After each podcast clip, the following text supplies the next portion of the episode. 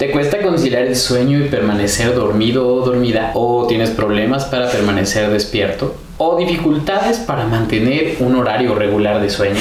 ¿Alguien se ha quejado de ti por algún comportamiento inusual durante el sueño? ¿O tú te quejas de tu pareja por comportamientos inusuales durante su sueño? Yo soy Sergio Vergara y en esta ocasión vamos a estar hablando sobre algo que debería de ser muy fácil, pero no siempre lo es. El sueño.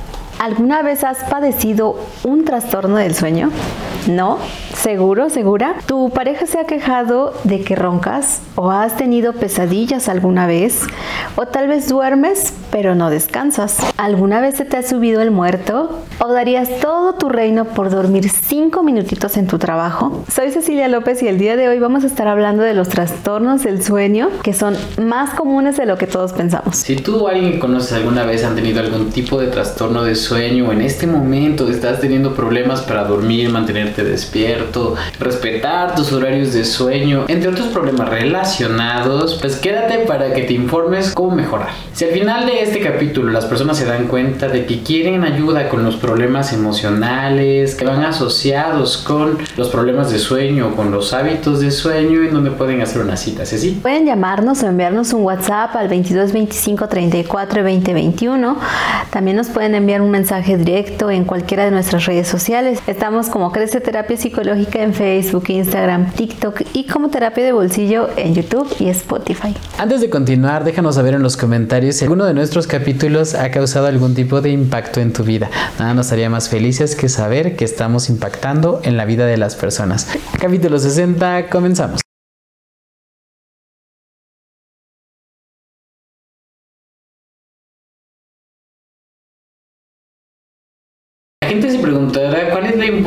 Del sueño. Yo la verdad es que duermo un poquito y nunca me ha afectado. Mi abuelito siempre vivió de este modo y nunca ha habido ningún tipo de problema. La verdad es que no somos completamente conscientes de cuál es la importancia que tiene el sueño en nuestra vida. Les voy a decir unas de las más importantes, aunque no son las únicas. Afecta la regulación de energía. Si no tienes suficiente energía, te vas a andar durmiendo durante el día, poco no le ha pasado que seguramente ahorita vas en el coche escuchándonos y ahí como que andabas pestañeando? Bueno, pues seguramente no tienes una calidad de sueño suficiente. La regulación metabólica, es decir, algunos procesos que son importantes que ocurran en nuestro cuerpo, por ejemplo, el crecimiento ocurre durante ese periodo. Personas que van al gimnasio quieren que les crezcan los músculos, pero no descansan correctamente.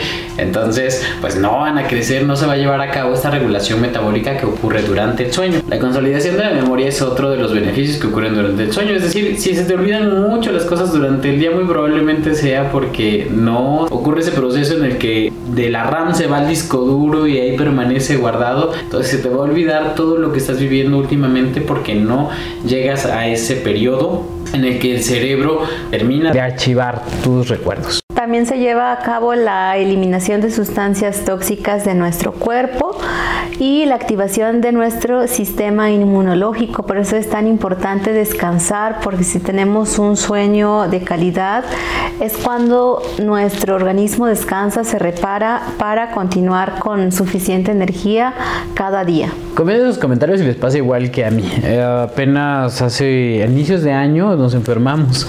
regularmente si nos enferma alguien en el equipo, a veces antes de darnos cuenta ya se enfermaron todos. Eh, nos hemos dado cuenta que el sueño reparador ayuda a que una enfermedad pase lo antes posible te acuestas, dices, tienes una batalla interna en tu organismo, tu, tu sistema inmune está luchando contra bacterias, virus, agentes patológicos que tiene que estar gastando muchísima energía y de pronto no le das ese tiempo para que se repare, para que se concentre en esa batalla interna y todavía le queremos dar batallas externas, es decir, vamos allá afuera a buscar nuevas cosas que no nos dejen dormir, tardaremos mucho más en reponernos, tardaremos mucho más en sentirnos mejor y por eso es que es importante. Si estás en un momento en el que te está dando esa gripita, tal vez también incluso te está diciendo que necesitas descansar más. Por lo menos así me habla mi cuerpo. A veces dice, Sergio, párale, ya son muchas actividades. Ah, ¿no quieres parar? Me enfermo. Y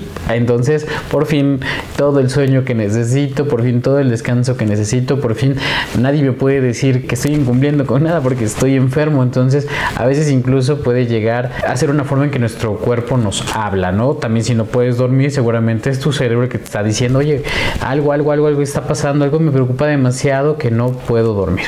Es donde se originan las disomnias, que son los problemas ya sea para conciliar o mantener el sueño, por ejemplo, el insomnio, que se relaciona mucho con la ansiedad, con el estrés de la vida diaria, la depresión, ya sea el tener mucho sueño o las dificultades para dormir por muchos pensamientos. Es como un río de pensamientos intrusivos que puede ser que estén dificultando tu sueño. Estas disomnias existen factores intrínsecos, significa que pertenecen a tu propio organismo. Algo está pasando dentro de ti, puede ser algún tipo de enfermedad como, como hipotiroidismo u otras enfermedades que pueden hacer que no puedas conciliar el sueño.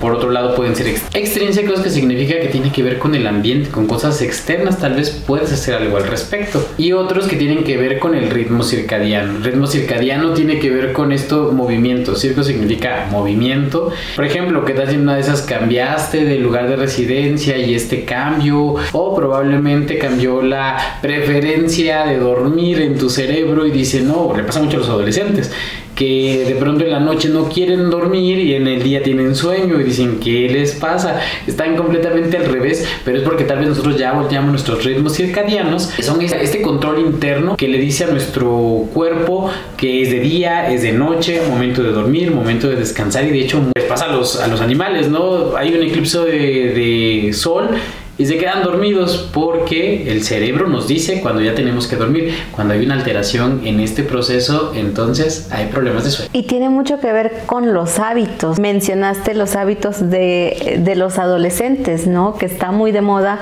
lo de los videojuegos, las pantallas, dispositivos móviles, buenos celulares, televisiones, el hecho de ver series, películas que está muy de moda en la actualidad también, el hacer las tareas, porque tal vez te concentras más en, en, la noche que en el día, que hay muchos estímulos, ¿no?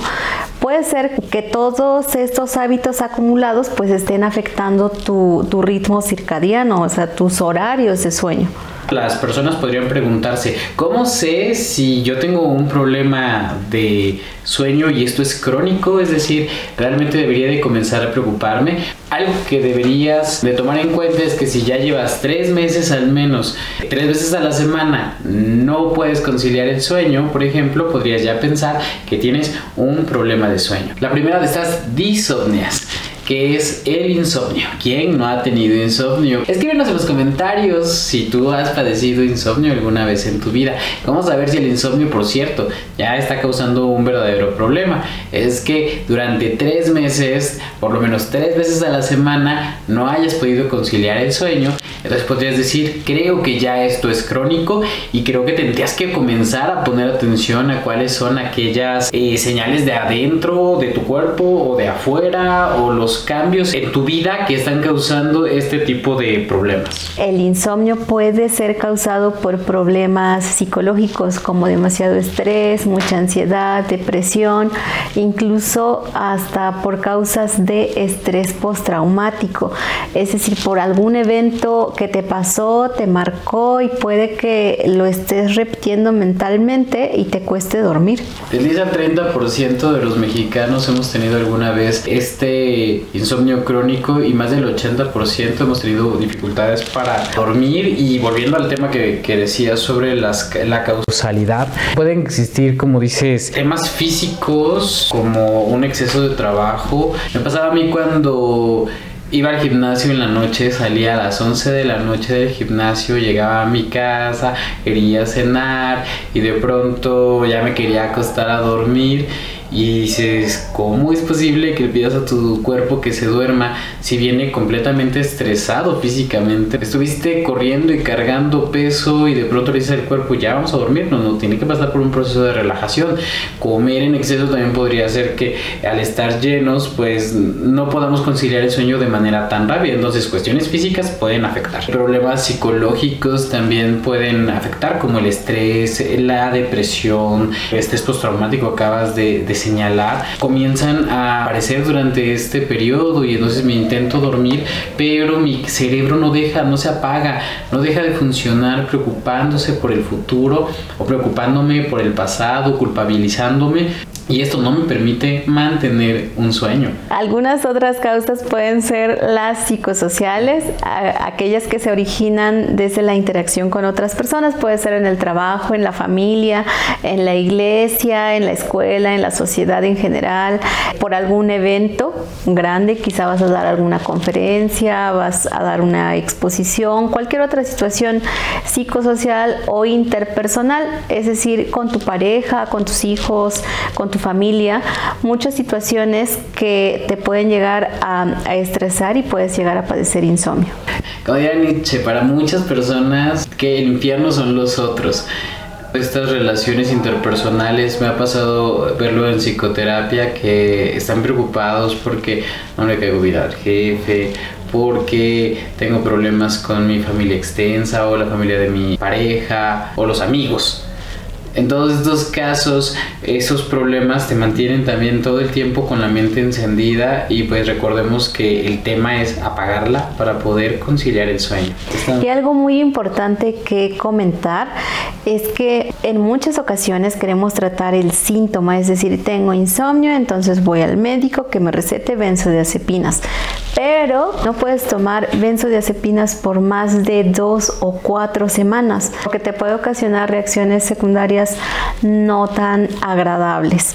Entonces, lo, más adecuado sería es que se trate la causalidad, porque es más benéfico tratar la causa, es decir, por qué estás pensando mucho en esa situación, por qué se te está dificultando conciliar el sueño, por qué te estás despertando, qué es lo que te preocupa, cuáles son esos pensamientos que surgen. Es mucho mejor que simplemente tratar el síntoma de no conciliar el sueño. Parte del insomnio es también esas dificultades para dormir. Algunas de ellas pueden ser provocadas por eventos físicos como la apnea. La apnea del sueño les ha pasado, ha escuchado a alguna persona que está dormido, está respirando como con cierta dificultad, incluso tal vez ronca y de la nada se obstruyen las vías respiratorias parcial o totalmente y esta persona hasta que se despierta un poco y, y por, fin puede respirar y, ya puede continuar otra vez como con este sueño y estos ronquidos. El problema de, la apnea es que nunca puedes llegar a nunca puedes llegar al sueño mor, que es este movimiento que se caracteriza por los, por los movimientos oculares rápidos que es cuando ya estamos realmente descansando. Esta persona realmente nunca está descansando eh, y aparte no deja dormir a las demás personas. Estas personas pueden tener diferentes repercusiones porque tienen problemas psicosociales, es decir, puede ser que la esposa ya se quejó, puede ser que los hijos ya se quejaron, puede ser que los vecinos ya se quejaron y, y los problemas que conllevan no haber tenido un sueño reparador al día siguiente puede tener irritabilidad, puede tener un accidente laboral, pueden pasar muchas cosas desagradables por el hecho de que no pudo descansar. Tenía un compañero de trabajo, bueno, a varios compañeros de trabajo que el, el tema, por ejemplo, de la obesidad, que al parecer está relacionado, tenían apnea de sueño, pero también se combinaba con narcolepsia, es decir, durante el día si, si, si, se quedaban un rato inactivos, de la nada, ¡pum! Ya veías que se habían quedado dormidos. A veces llegó a pasar que durante el tiempo que estábamos platicando, la persona se quedaba dormida. Y no sabías cómo reaccionar. Nadie te prepara para que alguien se duerma mientras estás hablando con él o ella. Y de pronto era así como, ¿qué hago? ¿Qué hago? ¿Qué hago? De la nada se despierta y continúa donde se quedó yo no lo podía creer y yo pues fingí que nada había pasado, pero conversándolo con otros compañeros nos pasaba exactamente lo mismo. Entonces es algo muy preocupante porque puede ser que te esté pasando y ni siquiera lo sepas. Es por eso que es difícil los trastornos de sueño porque mucho pasa sin que tú te des cuenta.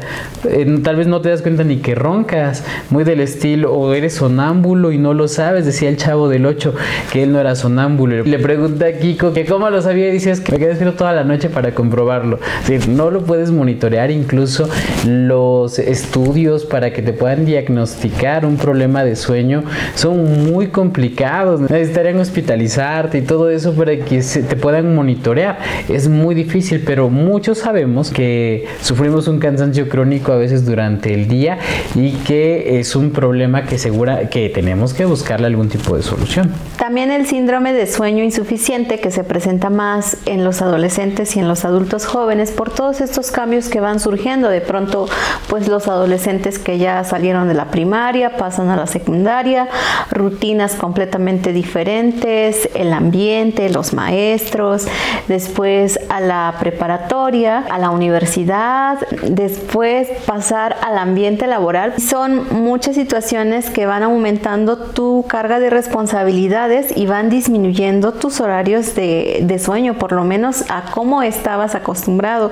Ahorita me acuerdo de, de un adulto joven que le dijo a sus papás, no, pues es que a qué hora voy a tener tiempo para mí si voy a empezar a, trabajar, a estudiar y en un horario tan... Y como la mayoría de las personas que escucharon esto son personas adultas que ya estaban acostumbradas pues a largas horas de trabajo, pues parecía chiste y todos empezaron a reír de él, así como, bueno, ¿en qué momento vas a tener tiempo para ti, no? Y entonces se, se convirtió como en un chiste ya en el ambiente familiar, pero esto es real o sea, para los adolescentes que apenas están empezando a trabajar, es un cambio muy grande. Bienvenidos a la vida adulta. seguramente les estaban pensando todos para este adolescente. Platicaba con unos compañeros de la secundaria sobre el propósito de las escuelas, que muchas veces tiene que ver con formar trabajadores.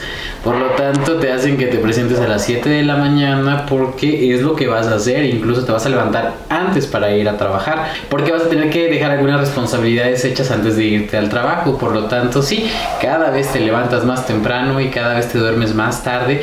Porque entre más responsabilidades tienes, incluso a veces cuando tienes más éxito, es que te tienes menos tiempo para dormir. Ah, nosotros incluso trabajando nos, nos, dimos cuenta que en las ocasiones en que no podemos dormir estamos más irritables y hay mucho más posibilidades de tener problemas interpersonales el chismecito ahí en la, en la audiencia que estamos justamente ahorita pasando por un proceso de cambio de instalaciones y nos estamos mudando en este momento, pero también tocó particularmente cambio de domicilio y esto trae demasiadas cargas de responsabilidades, actividades físicas, estrés psicológico, muchas cosas que hacen que tu tiempo de sueño no sea el mejor. Aparte cumplir con las responsabilidades del día a día es completamente normal que todos estemos confrontados con estos momentos de estrés que van dificultando que llegues a tu cama ah, súper dispuesto para poder descansar, súper tranquilo, para poder simplemente quedarte dormidito.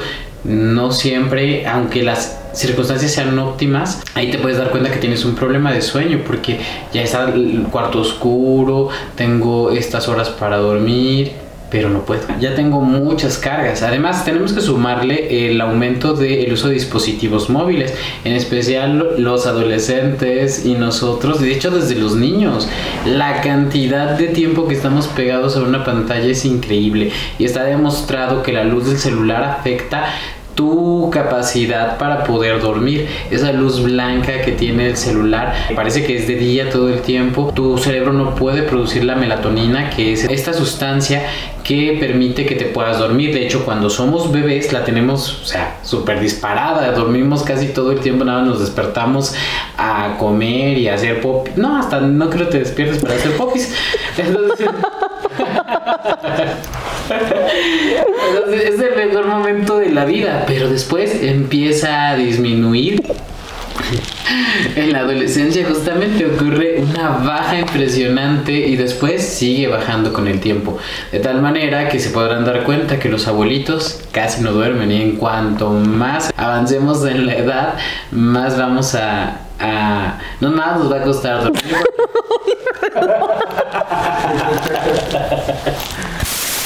común que con la edad disminuya, pero también podemos hacer algunos hábitos que ayuden a que esto aumente. Son eh, la higiene de sueño. Y vamos a decir algunas ideas para que ustedes puedan mejorar con la higiene de sueño, es decir, hacer cosas, hábitos que faciliten que puedan quedarse dormidos. Entre ellos están... La primera recomendación para hacer higiene de sueño es procurar irse a dormir y levantarse a la misma hora, no importando que sea fines de semana o vacaciones. Aunado a eso, acostumbrarnos a que ese periodo contenga entre 6 y 8 horas para que estemos realmente descansados.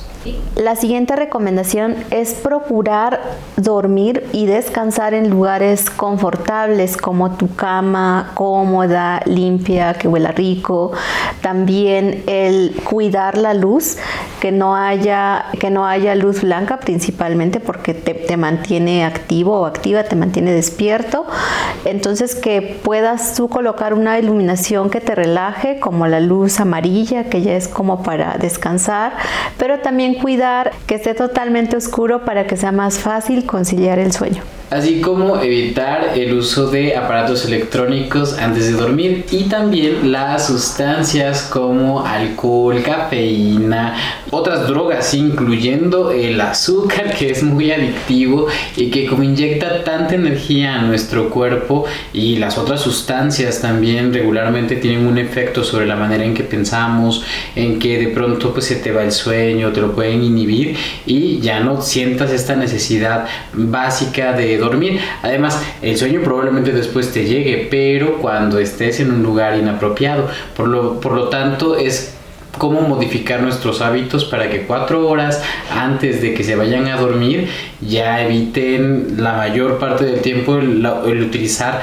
aparatos electrónicos y el consumo de sustancias. Muy buena recomendación porque quien tiene como regla en casa que cuatro horas antes de dormir, pues evitar esas bebidas, esos dispositivos móviles, pues sí es algo, pues sí es algo complicado, pero procurar hacerlo yo creo que sería un, un avance. La siguiente recomendación es evitar durante el día tomar siestas, sobre todo si estas siestas duran más de 30 minutos. Esto va a repercutir en que cuando necesitas ya descansar se te dificulte un poco más.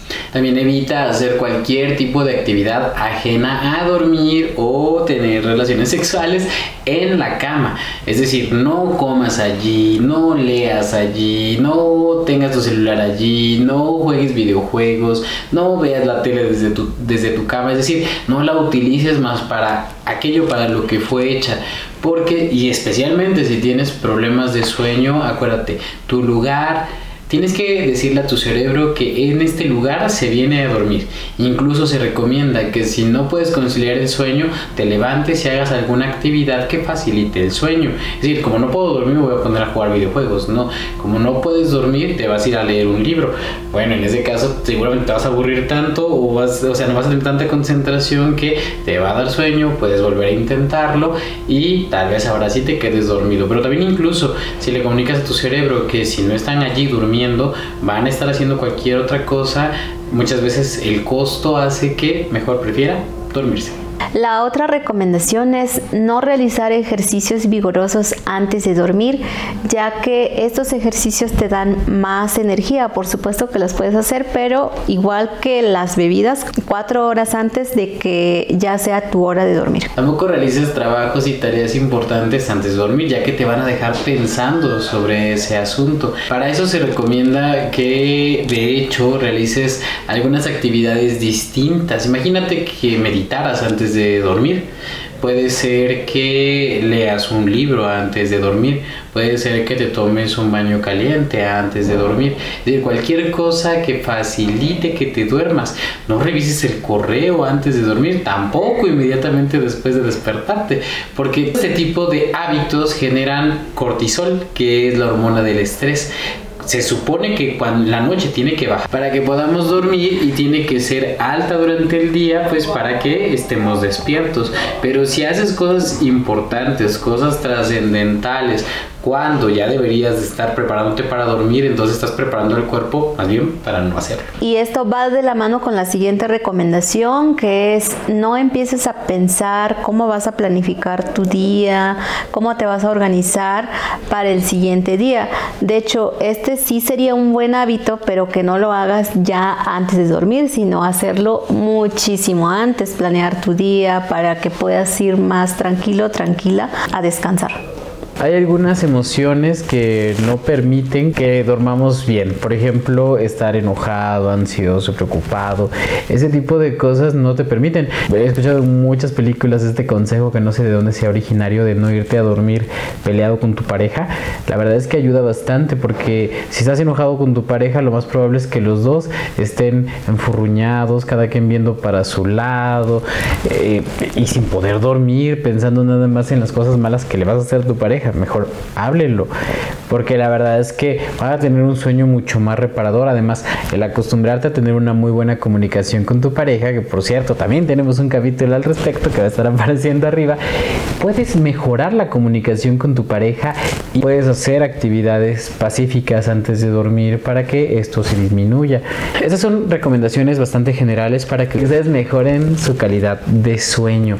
Ahora, hay muchas personas que seguramente ya se dieron cuenta de que tienen estos problemas de sueño en donde pueden hacer una cita si quieren que les ayudemos a desarrollar estos hábitos o a eliminar hábitos indeseables en donde pueden hacer una cita. Nos pueden mandar un WhatsApp o llamarnos al 22 25 34 20 21. También nos pueden encontrar en Facebook, Instagram y TikTok como Crece Terapia Psicológica y como Terapia de Bolsillo en YouTube y Spotify. No continúen este video sin dar al botón rojo o darle seguir en Spotify. ¿Cuáles son las consecuencias de que las personas no duerman bien? Seguramente que las personas están preguntando, ¿y si no? ¿Y qué pasa si sigo usando mi teléfono en la cama a oscuras? ¿Qué, qué va a pasar si yo sigo durmiendo cuatro o tres horas al día? ¿Qué es lo que va a pasar? La verdad es que los problemas de sueño están relacionados con prácticamente todos los problemas eh, psicológicos y físicos. Es decir, puede ayudar a que cualquier enfermedad aparezca mucho más fácilmente. Como decíamos hace un momento, cuando estamos agripados y dormimos, nos reponemos más rápido que si no le das el tiempo para descansar a tu cuerpo. Empieza a afectar en la parte metabólica, por lo tanto, puede causar desde obesidad, diabetes y muchísimas otras que de hecho vamos a mencionar muy específicamente para que ustedes tomen nota. Si alguna de estas consecuencias están en la lista, ustedes no la quieren tener, pues entonces se van a tener que regresar a ver las recomendaciones para poder dormir mejor. ¿Cuáles son estas consecuencias, Ceci? Les voy a leer algunas consecuencias cardiovasculares.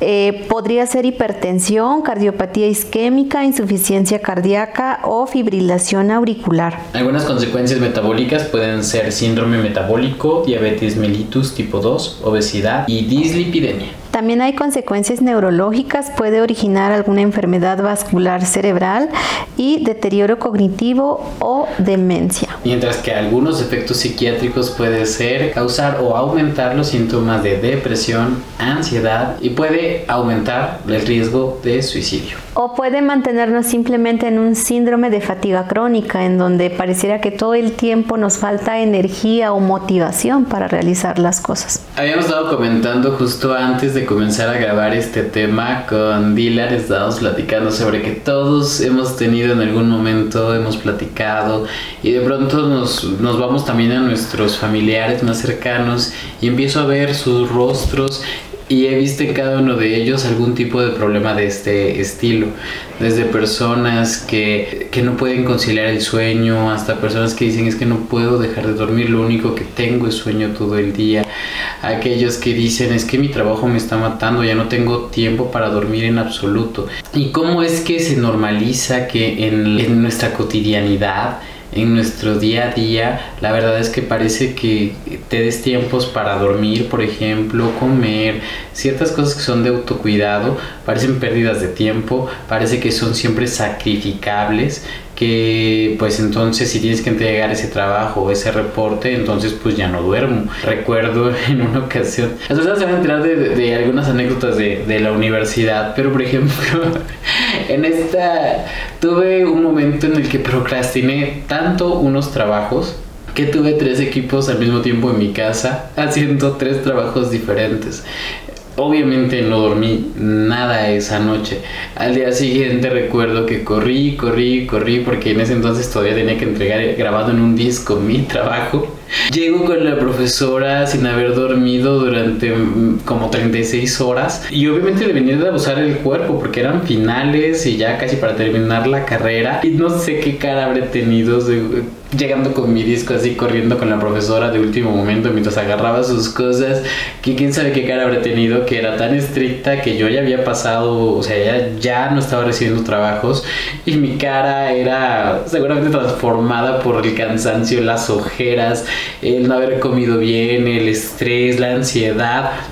La, la, depresión que ya me estaba dando también por tanto trabajo y sentir que, que simplemente tienes que cumplir con esas responsabilidades me lo aceptó. Me lo aceptó, creo que, que, fue muy amable de su parte porque qué gran frustración después de todo ese trabajo que no me lo hubieran aceptado, pero aprendí mi lección, jamás he vuelto a llegar a ese punto cúspide. Sin embargo, es un síntoma que aparece con demasiada frecuencia y que no podemos controlar en el trabajo, por ejemplo, cuando las metas son altas, cuando vas mal con ese tipo de números, que tienes que hacer para que tu trabajo pues siga existiendo, me causaba que tuviera pesadillas en las que me imaginaba así los números, los clientes que tenían que hacer ciertas cosas, me despertaba y era así como si no hubiera descansado, trabajé en mis sueños, todavía tenía que ir allá y estas horas nadie me las pagaba. Y en realidad ni siquiera resolvía temas importantes, porque no eran escenarios alentadores en los que yo eh, salía victorioso y todos me cargaban porque cumplía con mis metas. No, por el contrario, eran los peores escenarios en los que no cumplía con nada, en el que todo salía mal, en el que fallaba el sistema y de todo tipo. Entonces, el estrés que genera el día a día puede causar muchísimos efectos sobre nuestra capacidad para dormir, pero si afecta nuestra capacidad de dormir, también estamos afectando nuestra capacidad de descansar, de reponernos. Y nuestro, y nuestro cuerpo necesita reponerse, cada una de las células que se van perdiendo todos los días tienen que reponer. Mucho de esto ocurre durante el sueño. Y si no le das la oportunidad de reponerse a tu cuerpo es básicamente como si tuvieras, por ejemplo, tu celular, este justo o la tele o el aparato donde nos estés escuchando o viendo y que jamás lo apagaras. ¿Qué pasaría si jamás apagaras este aparato? ¿Cuánto te duraría normalmente? ¿Dos, tres años? ¿Cuánto te va a durar si nunca lo apagas? Tal vez se reduzca a meses. Y eso es lo que pasa también con nuestro cuerpo, con nuestra mente, si nunca la apagamos. Ustedes quieren aprender a apagar su mente, yo les recomiendo que vayan a terapia.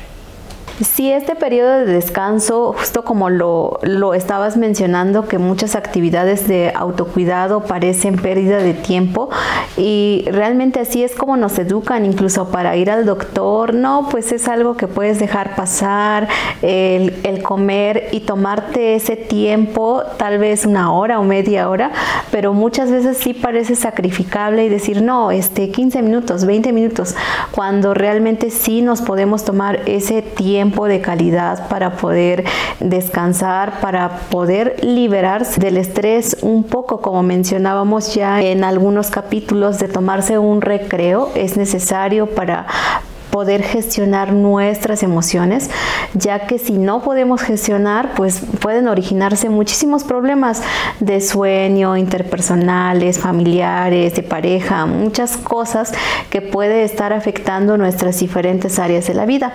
Precisamente como seres integrales que somos y que tenemos que estar cuidando cada característica, cada área de nosotros como personas y estar en equilibrio total, es difícil, pero es posible el darle la importancia a cada área de nuestra vida, ese tiempo y esta dedicación que, que merece. Así es, es importante que persigan estos sueños, pero que no dejen de dormir por esos sueños. Sé que seguir soñando y por supuesto nos, y nos encantaría que nos digan en los comentarios qué es lo que les hizo pensar este programa, qué se llevan de esta sesión de terapia de bolsillo díganos, nada nos haría más felices que saber que este contenido está teniendo un impacto real sobre las personas que nos escuchan. Así que déjenos sus comentarios, los vamos a estar leyendo con mucho gusto, vamos a estar respondiéndolos y nos estamos viendo en el próximo programa de Terapia de Bolsillo. Hasta la próxima.